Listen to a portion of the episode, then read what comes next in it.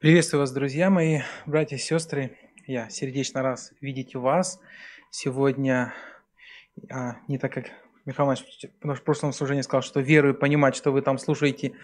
Рад верую принимать тех, кто слушает трансляцию, смотрит. И сегодня я хочу вместе с вами поразмышлять о нашем Господе, место Писания, которое я взял в заглавие своей проповеди, оно записано в притчах, 3 глава, 6 стих.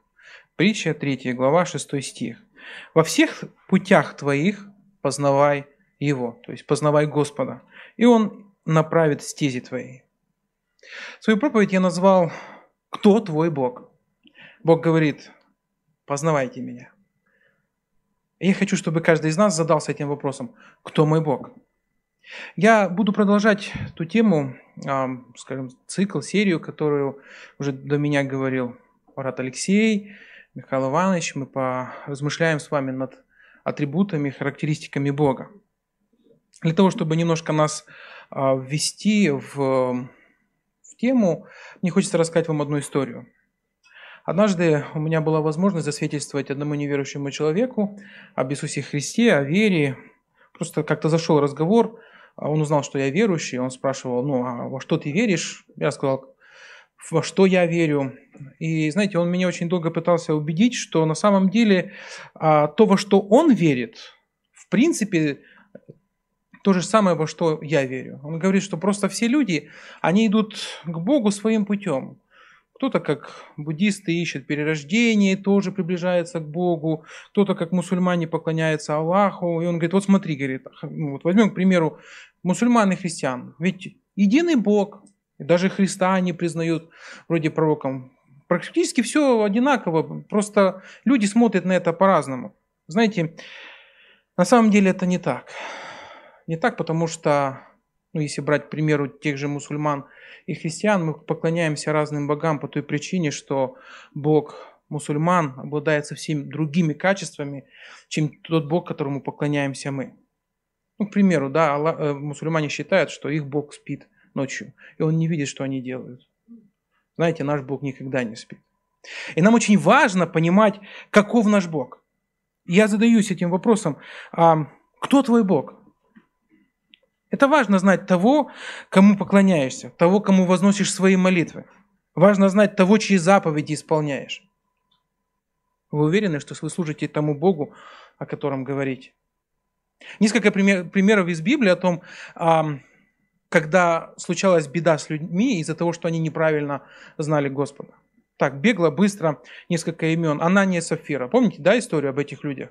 Что они сделали? Они решили обмануть Бога, они утаили из цены, они, наверное, не знали, что Бог знает все. Помните их итог? Он был печален. Сначала Анания погиб, а через три часа его жену отнесли на кладбище. У пророка Елисея был слуга. Помните, его звали Гиезий. Когда Нейман пришел за исцелением, а Елисей, Нейман готов был отдать все после того, как получил исцеление, и он, что хочешь, говорит, бери. Елисей говорит, ничего мне от тебя не надо. Я ничего не сделал, это Бог тебя исцелил, поэтому прославь Господа. Нейман сказал, хорошо, говорит, я возьму земли отсюда, чтобы поставить жертвенник, чтобы поклоняться этому Богу, потому что ему слава. Гиезий, когда услышал, говорит, жил Господь, ну, говорит, как так? Как, говорит, я останусь, вот, вот пришел человек, предлагает богатство, а я не возьму. Он побежал, взял и выпросил две переменные одежды, талант серебра. И помните, что случилось с ним? Проказа, которая была Нейманы, пала на Гиезе. Почему? Потому что он знал, что Бог своей славы, он не знал этого, что Бог своей славы не отдаст никому. Еще история Павел до обращения. Он искренне считал, что он должен гнать церковь, потому что он верил в Бога, но верил неправильно. И несколько же примеров из Библии, как важно, когда человек правильно понимает, кому он служит когда он правильно понимает, кто его Бог и что Бог от него хочет. Тот же Павел после обращения, мы читаем через какое-то время, этот человек становится лучшим миссионером, на которого сейчас все равняются. И он просто приходит и в своем одном из посланий пишет, говорит, для меня жизнь Христоса, смерть приобретение. Тот, кого он гнал, он был готов за него после этого жизнь отдать. И если вы читаете послание Павла, вы нигде не встретите а, хотя бы тени намека на то, что он был недоволен, что он последовал за Христом. Он был счастлив от этого.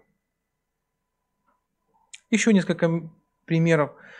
Сидрах, Месах и Авдинага. Говорят вам что-то эти имена? Это друзья Даниила, которые а, отказались поклоняться идолу, который сделал на Навуходоносор, царь Вавилонский. Он говорит, что призвал их, говорит, что вы делаете? Вы же мои лучшие специалисты. Говорит, если не поклонитесь, говорит, в печку брошу вас. А он говорит им, царь, нет нужды нам что-нибудь тебе говорить. Наш Бог может нас и из печи избавить, но даже если этого Он не сделает, мы тебе не поклонимся, и твоему истукану. И что было? Помните, да? Бог послал ангела, и даже запаха огня не было на их одежде. Наверное, самый большой э, пример для меня того, как человек понимал Божью волю, это э, история о сотнике, которого, э, из, слугу которого исцелил Христос. Христос о нем засвидетельствовал такие слова, что «и в Израиле я не нашел такой веры». А знаете, в чем его было, в чем его было э, э, достижение, что он понял? Когда Христос шел к нему, он выслал к нему на встречу людей и говорит, не надо приходить ко мне. Я не достоин, чтобы ты ко мне пришел. Ты скажи слово. И он приводит пример. Говорит, у э, меня есть солдаты в подчинении. И я им говорю, и они идут и делают то, что я говорю, потому что я имею власть над ними. А вот ты имеешь власть над болезнями. Скажи слово, и не надо приходить. Он понимал, что никакие обряды не приведут к исцелению, если человек не имеет власти. И он понимал, у кого власть, и слуга обрел исцеление. Смотрите, как важно понимать, кто твой Бог. Понимаем ли мы с вами, кто наш Бог? Поэтому совет, который дает Соломон, познавайте Бога, он очень важен для нас с вами. И нам с вами на самом деле стоит э, прилагать старания, усилия, прилагать, посвящать много времени, жертвовать этим временем, чтобы понимать, кто твой Бог. Наше представление о Боге определяет сущность того, кто мы есть. Для наших правильных взаимоотношений с Ним мы должны понимать, кто Он. Знаете, что говорит о Боге и о познании Бога Иов? 37 глава, 23 стих. Иов, 37 глава, 23 стих. Вседержитель, мы не постигаем его. Он велик силой, судом и полнотой правосудия. Иов утверждает, что Бога невозможно постичь. И знаете, он прав. И здесь как бы входит такой конфликт, да, немножко. А, с одной стороны, мы говорим о том, что Бога надо понимать, а с другой стороны, Иов говорит, что мы не постигаем Бога. О Боге трудно думать, потому что Он не такой, как мы с вами. Он настолько запредельно велик, что наш мозг, наше восприятие, оно не способно его осознать и переварить. Ну, давайте пример такой. Смотрите, вот у меня есть такая штучка, называется дискетка. Знаете, да, что это такое? Возможно, те, кто постарше, им это не интересно, а те, кто помоложе, они с этим не сталкивались. Но это первые флешки, которые были. То есть, если нужно было из компьютера принести какую-то информацию на компьютер, брали вот такую вот штуковину и записывали сюда информацию. Почему я ее показываю вам? Знаете, сколько на ней помещается информации? Ну, я вот пошел, у Саши проконсультировался, он мне сказал 1,44 мегабайта. Ну, чтобы не, не, не грузить вас цифрами, я вам скажу, что вы любую фотографию, которую вы делаете на свой смартфон, вы сюда не загрузите. Она не поместится. То есть, ну, просто она не способна ее воспринять. Потому что наши фотографии, они от 3 и выше мегабайта. Понимаете, о чем я говорю? Да? То есть, вот это техническое устройство, оно не способно воспринять ту информацию, которой мы сейчас с вами пользуем. Что-то подобное происходит с нашим мозгом. Бог настолько велик, что мы, в принципе, не способны самостоятельно его осознать. И вот мы способны принять Бога настолько, насколько сам всемогущий великий Бог нам открывает. Зачастую Бог просто а, старается а, для нас с вами а, выйти навстречу и, образно говоря, очеловечить себя. Ну, мы читаем там «Ухо, преклони ухо мое, чтобы, ухо твое, чтобы услышать меня», да? Или «Помни око мое над тобою». Бог наделяет себя человеческими качествами для того, чтобы мы понимали, каков Он. Поэтому для нас в познании Бога необычайно важно слушать, что Бог говорит для нас с вами. Потому что своим человеческим умом, разумом мы, в принципе, а, можем понять, что Он есть, да, то есть какую-то информацию мы можем перенести. Но вот каков наш Бог, очень сложно понять. Поэтому а, сегодня мы будем продолжать рассматривать Его качества. Знаете, богословы некоторые предлагают такую концепцию концепцию а, для того, чтобы понять Бога, каков Он, концепцию бриллианта, да, то есть ограненного множества граней. То есть это один и тот же бриллиант, который имеет огромное количество граней. И вот эти грани – это качество Бога, которое Он имеет. И на протяжении нескольких уже богослужений мы с вами об этом говорили, и мы, мы, мы слышали, что вот Алексей Дроздов, Михаил Иванович, они говорили о том, что наш Бог – это Бог добрый, Бог милостивый, Бог долготерпеливый, Бог праведный, Бог истинный. Сегодня я тоже хочу вместе с вами рассмотреть еще два качества нашего Господа. Первое качество, о котором я хочу говорить, это Бог вечный. Это качество, это фундаментальное качество Бога, без понятия, что Бог вечный, вообще очень сложно строить с Ним взаимоотношения. Смотрите, когда Бог а, говорит Моисею, Моисей, выведи мой народ из Египта, из этого плена. И Моисей спрашивает, Господи, вот я, говорит, пойду к ним, они спросят меня, кто тебя послал? И он говорит, скажи им. Это записано в книге Исход, 3 глава, 14 стих. Этот стих, 3 глава, 14 стих книги Исход. Здесь сказано так. Бог сказал Моисею, я есим сущий. И сказал, так скажи сынам Израилевой, сущий послал меня к вам. Вот это имя сущий, да, то есть оно подразумевает, что нет начала, нет конца. И когда Бог а, в самом своем э, начале отношений со своим народом, то есть до, до сих пор он а, общался с их отцами, Иаковом, Иварамом, Иаковом, Исааком, да, то есть э, вначале Бог э, с человеком общался. Вот когда первые вот такие вот отношения с народом, и он Бог сразу им говорит, я сущий, я безначальный, я бесконечный. Для того, чтобы показать, э, изначально задать тон того, что вот каков я перед вами. Знаете, мы с вами, в принципе, все ограничены временем и пространством. У нас служение нас э, начинается по времени. Да? Сейчас вот у нас даже в зале есть часы, которые показывают, сколько времени осталось до начала трансляции. Мы подчинены по времени. Мы находимся под бременем временем. Да? Знаете, как хочется перед работой поспать подольше, а вот будильник звонит, и он говорит, что пора, время настало.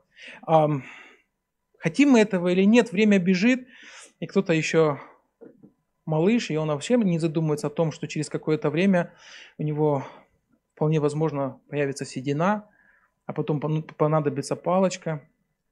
А еще прошло каких-то 70-80 лет, и он должен встречаться с Создателем. Время бежит, и мы находимся в этом времени, мы находимся в, в пространстве, и все имеет свою точку отсчета. Смотрите, на самом деле, что а, время, пространство, материя, они имеют начало все имеет точку отсчета, да, то есть когда ты едешь, ты говоришь, еду из точки А в точку Б, сколько ты времени потратил? Там три часа. Но что самое интересное, ученые говорят, что вообще вся Вселенная, она имела свое начало. В 1916 году Альберт Эйнштейн на основе своего открытия теории относительности сделал заявление, что Вселенная имела точку начала.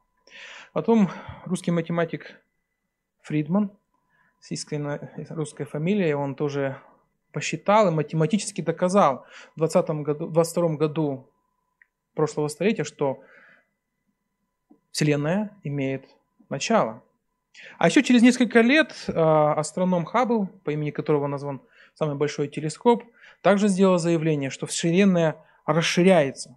И это было экспериментальным доказательством того, что Вселенная имеет начало.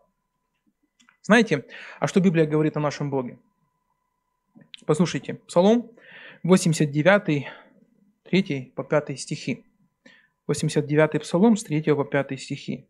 «Прежде, нежели родились горы, ты образовал землю и вселенную, и от века и до века ты Бог. Ты возвращаешь человека в тление и говоришь, возвратитесь, сыны человеческими, человеческие, ибо пред очами твоими тысяча лет, как один день, как день вчерашний. Когда он прошел, и как стража в ночи. Исайя, 40 глава, 28 стих. «Разве ты не знаешь? Разве ты не слышал, что вечный Господь, Бог, сотворивший концы земли, не утомляется и не изнемогает, а разум его неисследим?» Библия говорит, что Бог был всегда. Он вечный. Время над ним не имеет власти. Время, да, то есть тысяча лет как один день. То есть абсолютно Бог не подчинен времени. Ученые говорят, что время, пространство, материя имеет начало. В принципе, Библия с ними соглашается, потому что Библия говорит, да, вначале сотворил Бог небо и землю. Или ученые из Библии соглашаются. Как посмотреть, что первично. Но суть заключается в том, что и ученые, и Библия говорит, Вселенная, материя, пространство, время имело начало. Но также Бог говорит, что Библия говорит о том, что Бог создал время, пространство, материю. То есть, когда не было времени, пространства и материи, был Бог. А это означает, что время, пространство и материя не имеют никакой власти над нашим Богом. Вот что я подразумеваю, когда говорю, что Бог вечный. Это то, что Бог, Он находится вне времени, вне пространства, вне материи. Знаете, наша флешка, вот Честно говоря, вот это я говорю, но а, сюда не, не, не помещается просто вот как это происходит. Как это можно жить вне пространства, вне времени, вне материи. Мы все привыкли к тому, что оно вот все, вот, вот, вот кафедра, она материальна, да, то есть вот мы говорим, оно материально. Даже то, что вы смотрите трансляцию через интернет, может быть, кто-то это ловит, волны, они тоже материальны. Все материально. А Бог находится над всем этим, вне этого. И знаете, Просто знание об этом, оно, это хорошо, но есть некоторые практические советы, которые я хотел бы сделать на основании того, что Бог вечен. Бог в своих целях, планах не ограничен временем и пространством. И Он будет продолжать свою работу даже тогда, когда нас не будет. Мы привыкли, что все, что мы делаем, оно ограничено. Мы должны приехать ко времени на служение. Да, то есть а, мы знаем, что наше богослужение, оно определено рамками времени. Для Бога этого нет. Мы хотим знать времена, сроки, когда что произойдет, а Бог больше думает о целях, которые Он производит. Если вы посмотрите в Писание, то вы увидите, что Бог привязывается, да, вот мы, мы хотим знать, да, вот когда произойдет там второе пришествие Иисуса Христа, да, но Бог говорит, Он не говорит о каких-то сроках, Он говорит, что должно произойти какое-то событие, да, должно наполниться полнота грешников, самое, Слово Божие должно быть до края земли. То есть вообще Бог не привязывается ко времени. Поэтому, когда мы приходим пред нашим Господом, в наших планах, мы должны это учитывать. Он не такой, как мы. И а, когда мы общаемся с Ним, когда мы приходим к Нему, мы должны понимать, что Бог мыслит категорией вечности. И Наше благо, оно в принципе, где оно находится, братья и сестры? Вот здесь, во времени. Да? Хорошо поесть, хорошо отдохнуть, пообщаться друг с другом, возможно, каких-то материальных благ заиметь. Вот что наше счастье. Вот к чему в основном а, крутятся мысли окружающих людей, да и в принципе нас с вами. Это нормально, потому что мы порабощены временем, пространством и материей. Но зная то, что мы служим вечному Богу, мы должны изменять свое понимание, потому что ценности Божьи, они несоизмеримо выше, несоизмеримо больше. Как говорил Павел, мы можем видеть только как сквозь тусклое стекло. Наша дискета, она не способна все воспринять, насколько Бог велик и чуден. Поэтому а, в наших взаимоотношениях с Богом мы должны помнить, Бог вечный, и Он мыслит категориями вечности. Что из этого еще стоит а, помнить? Помнить о том, что Бог вечен. Вы знаете, что не подчиняя законам времени, Бог способен вы просто вдумайтесь в это. Вот моя флешка, это не, она не воспринимает это. Я это знаю на основании Писания, но я этого не понимаю, но оно есть. Бог может видеть одновременно все факты, которые произошли на протяжении всей человеческой истории одномоментно. Понимаете, о чем я говорю, да? То есть он видит, как вы родились и как вы умрете одновременно. Он видит, как родился ваш, ваш прабабушка, как ваши внуки родились. Он это все видит одномоментно. Я как-то думал, ну вот хорошо, я это понимаю, а что это значит для меня? Я просто со страхом понял, я по своей человеческой логике постоянно думаю, знаете, что-то утаить от Бога. Есть у нас всякие такие вот любимые грешки, которые, несмотря на то, что мы приняли Христа, нам по-любому нужно освещаться.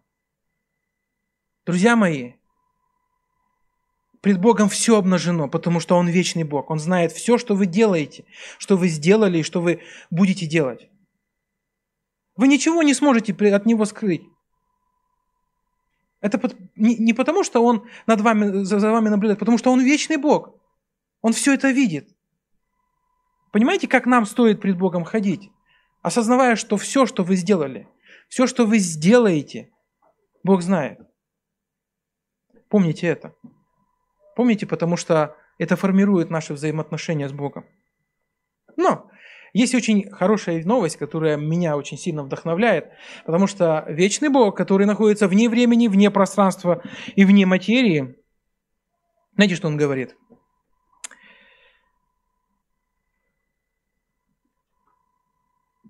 Говорит, что мы будем жить с ним вечно. В Откровении, 10 главе 6 стихе, он говорит, времени не будет. А потом он говорит, что мы знаем, что когда земной наш дом, эта хижина разрушится, мы имеем от Бога жилище на небесах, дом нерукотворный, вечный. Бог, который находится вне времени, вне пространства, вне материи. Когда время, пространство и материя прекратят свое существование, сказал, что Он возьмет нас с собой. Друзья мои,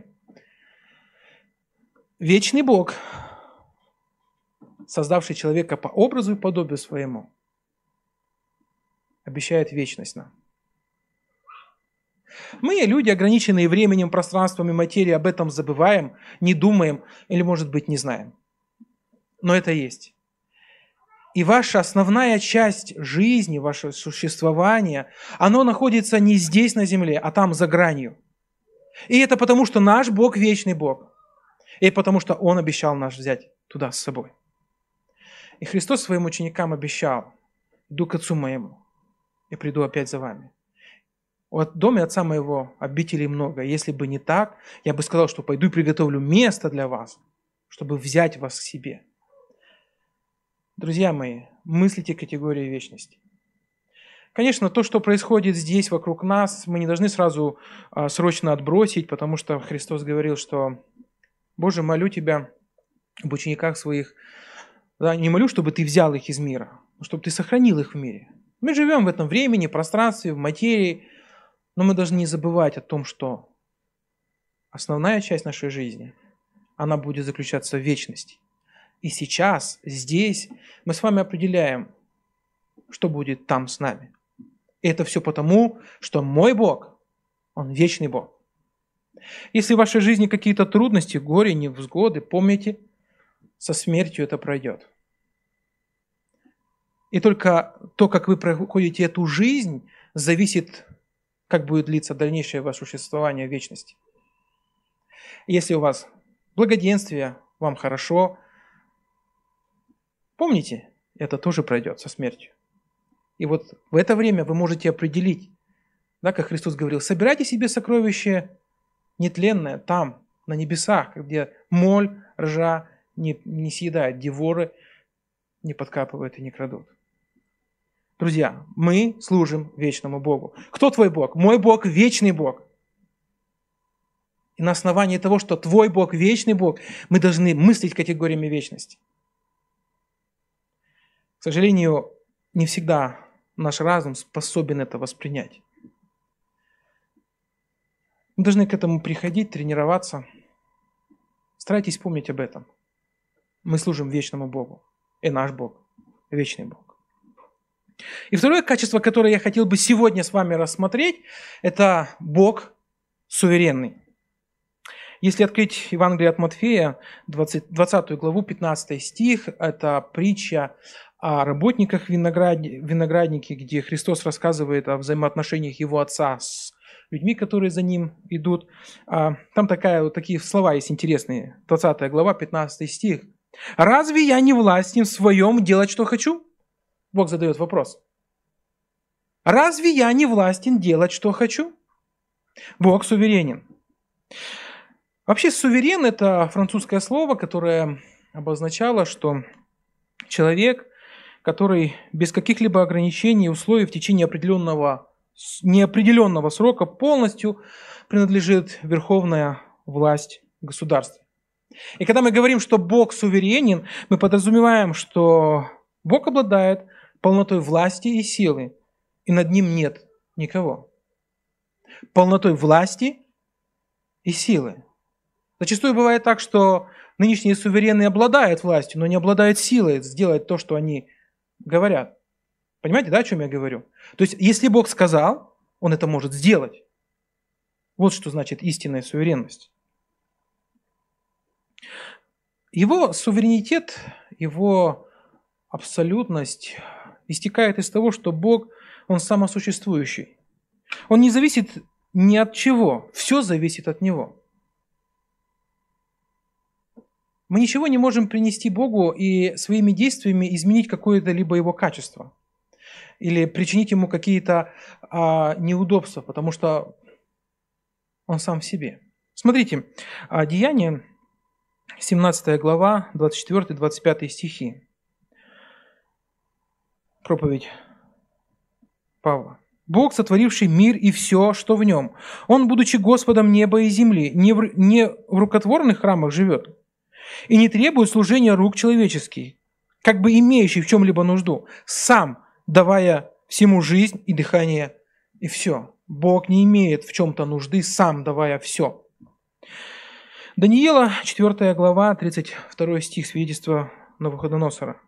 «И все живущие на земле ничего не значат. По воле своей Он действует как в небесном воинстве, так и у живущих на земле. И нет никого, кто мог бы противиться руке Его и сказать Ему, что Ты сделал». Суверенный Бог не зависит ни от чего. Все зависит от Него.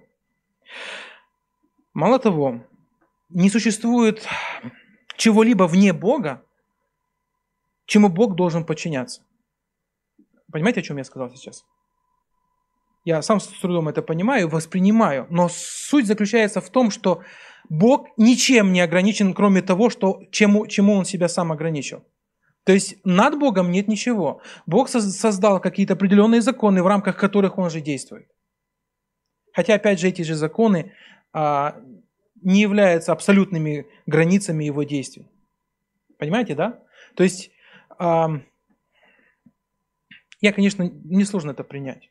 А, потому что ну, мы по-человечески мы привыкли, что все чем-то ограничены.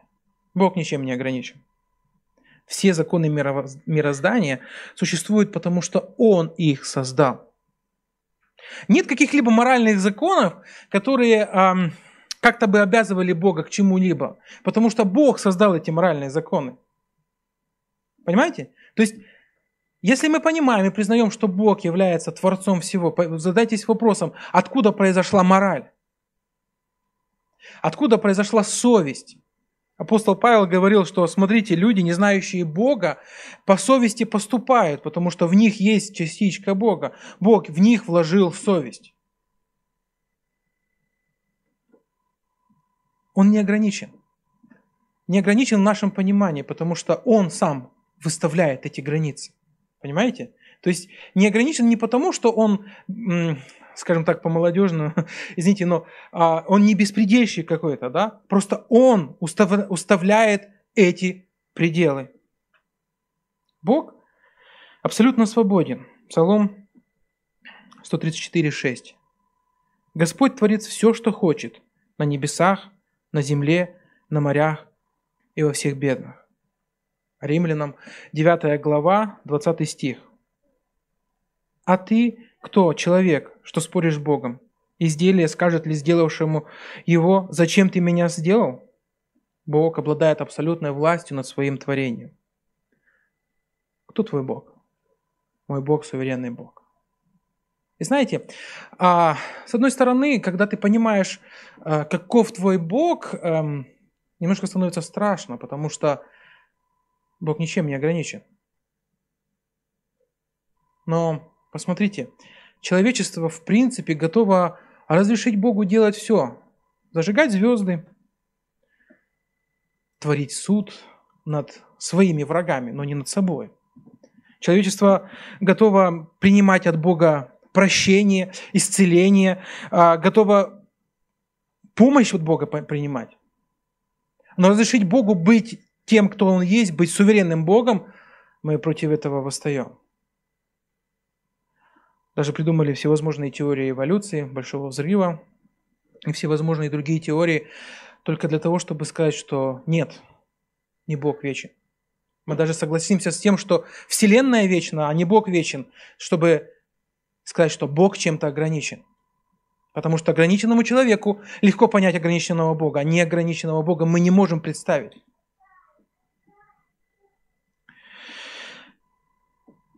Бог нам абсолютно ничего не должен. И когда мы с Ним находимся в каких-то взаимоотношениях, мы должны об этом помнить. Друзья мои, Бог нам ничего не должен.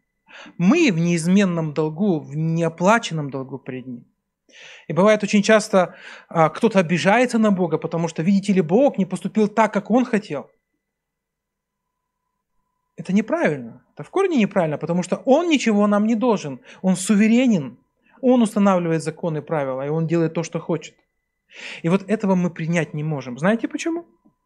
Однажды человечество в лице Адама и Евы, вкусив запротный плод, захотело стать как боги. В нашей душе стоит наше эго, которое всегда пытается влезть на трон нашего сердца и сказать «Я Бог». Все должно крутиться вокруг меня. Почему мы обижаемся? Почему в нашей жизни происходят э, события, да, когда мы э, можем пойти на какие-то преступления для того, чтобы нам было хорошо. Потому что мы воспринимаем «я Бог». И вот суть покаяния в том-то и заключается, что ты приходишь к ногам суверенного Бога, и ты говоришь, ты Бог. Ты властен делать надо мной, что хочешь. Ты властен поступать со мной, как считаешь нужным. Иногда мы это провозглашаем и забываем об этом. Мы привыкаем к тому, что Бог милостивый, добрый, долготерпеливый. Да, и аминь, Он такой. Но забываем о том, что Он суверен, что Он делает, что Он хочет в нашей жизни. И в наших взаимоотношениях с Богом, если мы хотим иметь благословенные, плодотворные, плодотворную жизнь, мы должны ориентироваться не на то, что хочу я, а на то, что хочет мой суверенный Господь.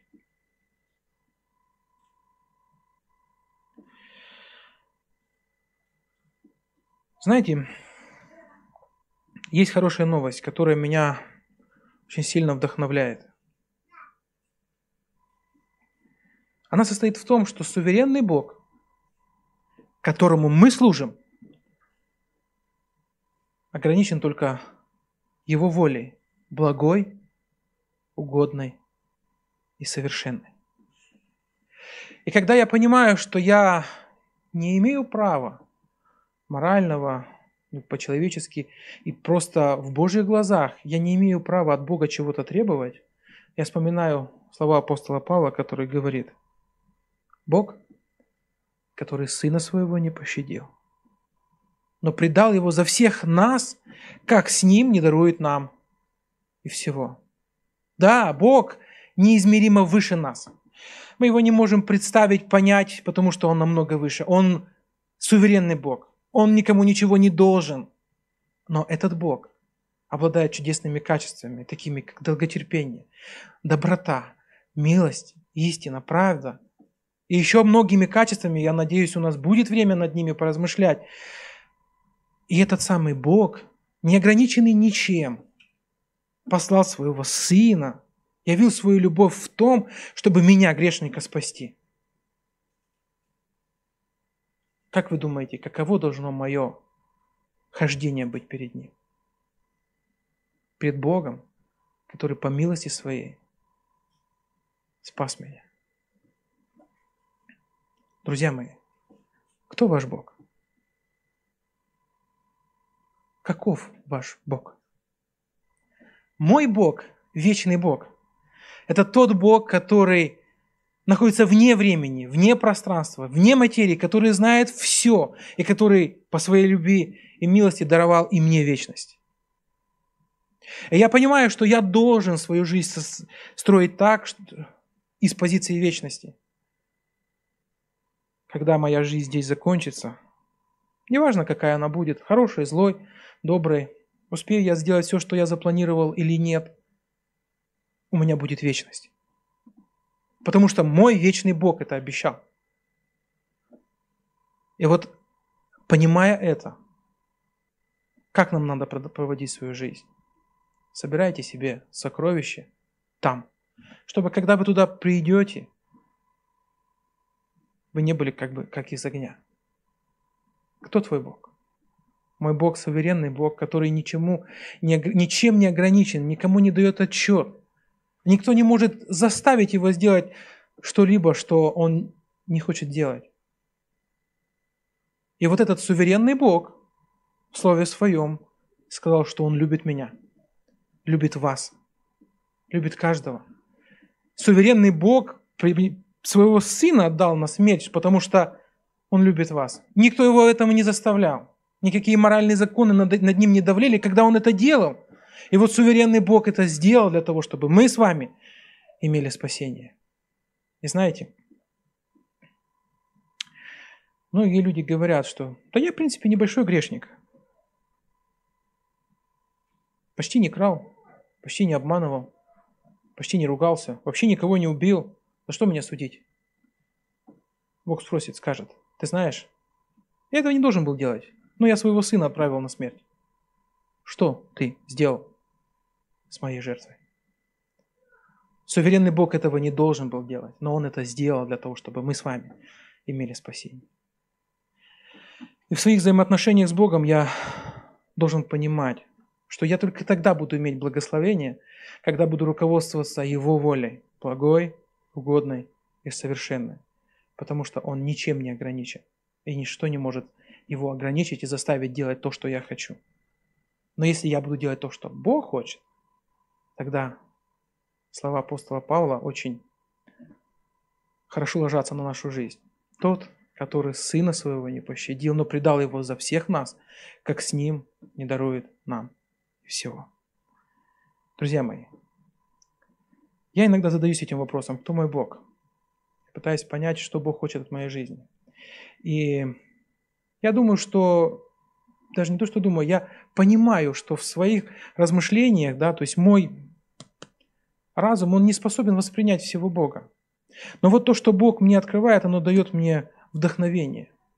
Задавайтесь вопросом, кто твой Бог? Потому что наш Бог, Бог вечный, Бог суверенный, Бог добрый, милостивый, долготерпеливый, праведный, истинный. Этому Богу стоит служить. Аминь. Помолимся.